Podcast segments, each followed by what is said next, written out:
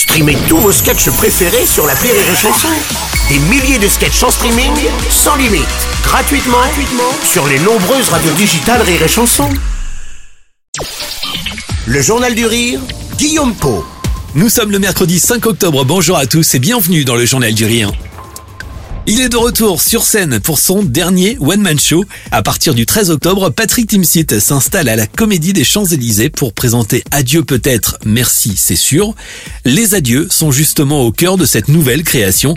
L'artiste a décidé de mettre un terme à sa carrière d'humoriste. Alors pourquoi ce choix? Eh bien c'est justement l'axe de ce nouveau spectacle. Sur scène, Patrick Timsit nous livre les 10 bonnes raisons, les 10 raisons principales qui l'ont conduit à cette décision. Au début, je pensais faire un best-of. Euh, Après, on s'est dit, tiens, on fera des petites choses nouvelles euh, au milieu. Puis c'est une façon de faire un dernier tour de piste.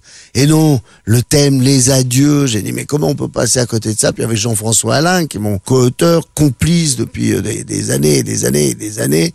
Je lui dit, on n'aura jamais un, un thème comme les adieux, la séparation, quoi.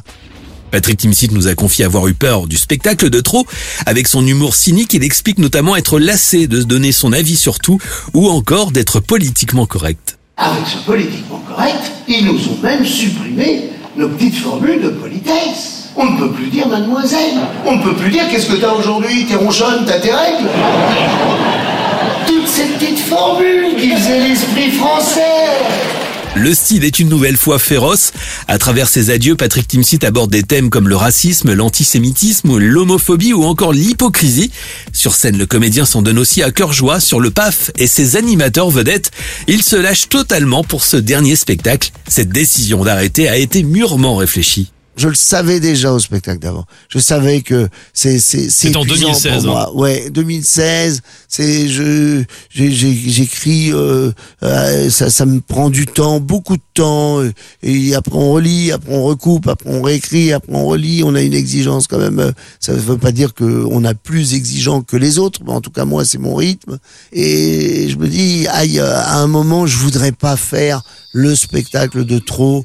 Retrouvez Patrick Timsit du jeudi au samedi à la Comédie des Champs-Élysées à Paris. Plus d'infos sur ce spectacle à retrouver en passant par rireetchanson.fr. Rire